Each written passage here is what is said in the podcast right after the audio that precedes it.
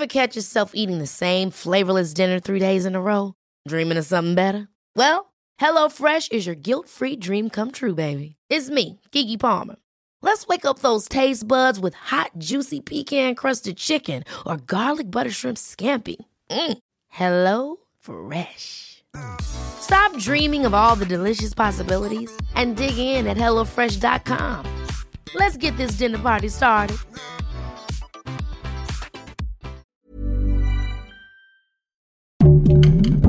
Heraldo Podcast, un lugar para tus oídos.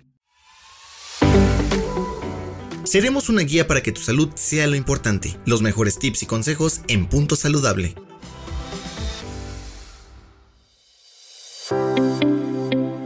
A lo largo de la historia, la forma en cómo los mexicanos nos alimentamos ha cambiado debido a dramáticos eventos históricos y culturales que moldearon la cocina mexicana tal y como la conocemos hoy en día. Mi nombre es Emiliano Granados, soy nutriólogo y el día de hoy haremos un viaje a lo largo de la historia gastronómica de nuestro país. Los cazadores y recolectores nómadas se asentaron en la región de Mesoamérica después de haber domesticado plantas como el chile, el maíz, la calabaza, el frijol, el tomate, el amaranto y el jitomate, alimentos que aún en día forman parte de nuestra dieta. El consumo de alimentos de origen animal era limitado y aún dependía de la caza ocasional de guajolote, conejo, venado, iguana, rana, armadillo, insectos y peces en las zonas costeras. A lo largo de los siglos, los pobladores de estas regiones desarrollaron técnicas de cultivo más avanzadas. La milpa, por ejemplo, es un policultivo que permite el crecimiento de varias plantas en el mismo espacio, por lo general maíz, frijol y calabaza. El frijol fija el nitrógeno en el suelo que es utilizado por otras plantas para crecer. Asimismo, el frijol contiene aminoácidos esenciales que junto con los del maíz promueve la síntesis de proteínas con alto valor nutrimental. Otra técnica fue la chinampa, un método que permitió utilizar áreas llenas de agua para cultivar alimentos. De esta manera, los pobladores pudieron permanecer en las zonas lacustres de Mesoamérica sin necesidad de buscar tierra de cultivo. Es importante señalar que los mesoamericanos no tuvieron contacto con alimentos lácteos hasta mucho tiempo después de la colonización española. La principal fuente de calcio provenía de la nixtamalización, un proceso que involucra hidróxido de calcio para facilitar su molienda. A partir de la conquista, el ganado vacuno, porcino, ovino, caprino, gallinas y huevos fueron introducidos en la región y se comenzó a cultivar una gran cantidad de trigo y otros cereales que servían como alimento para este ganado.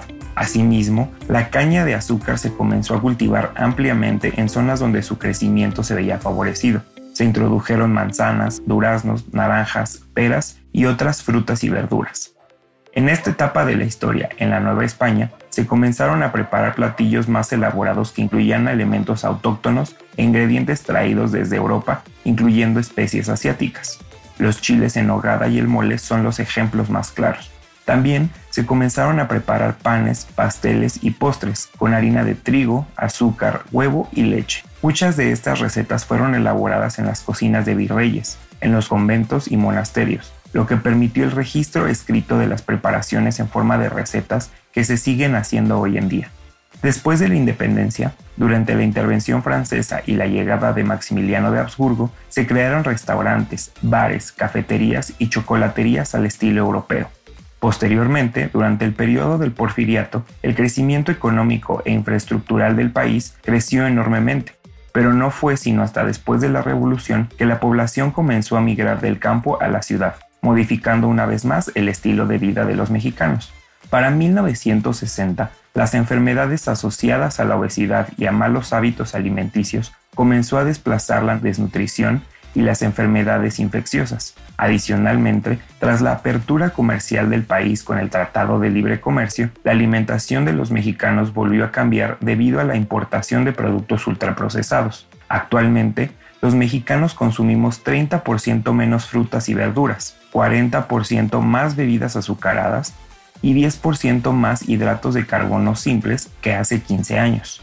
El consumo de alimentos de origen animal también ha incrementado significativamente. La globalización y el desarrollo económico permitieron el aumento de la expectativa de vida. Asimismo, disminuyeron los casos de enfermedades infecciosas y de mortalidad infantil. Sin embargo, en las últimas décadas, tanto la globalización como el desarrollo económico han sido culpables del aumento en el consumo de alimentos ultraprocesados, cuyo consumo en exceso es el culpable del aumento en los casos de enfermedades crónicas como diabetes, hipertensión, cáncer y enfermedades del corazón. Sin duda alguna, la forma en cómo los mexicanos nos hemos alimentado ha cambiado enormemente a lo largo de los años, pero no queda duda de que la gran variedad de alimentos que conforman la base de la alimentación en nuestro país se debe a la biodiversidad, a la influencia cultural y a la introducción de ingredientes durante la conquista.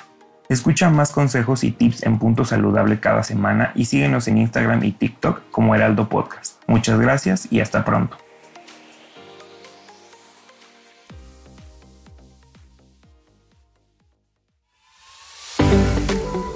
Escucha un episodio nuevo cada semana en las plataformas de El Heraldo de México.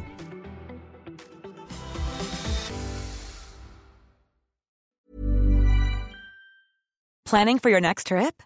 Elevate your travel style with Quince. Quince has all the jet setting essentials you'll want for your next getaway, like European linen, premium luggage options, buttery soft Italian leather bags, and so much more.